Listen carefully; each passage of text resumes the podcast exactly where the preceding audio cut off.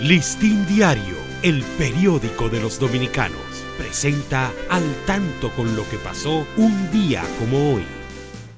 16 de julio de 1838, Juan Pablo Duarte funda la sociedad secreta La Trinitaria, con el propósito de lograr la separación definitiva del gobierno haitiano e implementar una república libre, soberana e independiente de toda dominación extranjera, lo que luego permitiría el nacimiento de República Dominicana. En 1861 nace José del Carmen Ariza, industrial y hombre público. Fue fundador en el año 1916 de la Fábrica de Fósforos Nacional. Hoy también se celebra el Día de Nuestra Señora del Carmen, patrona de la aviación militar dominicana. Para Listín Diario, soy Dani León.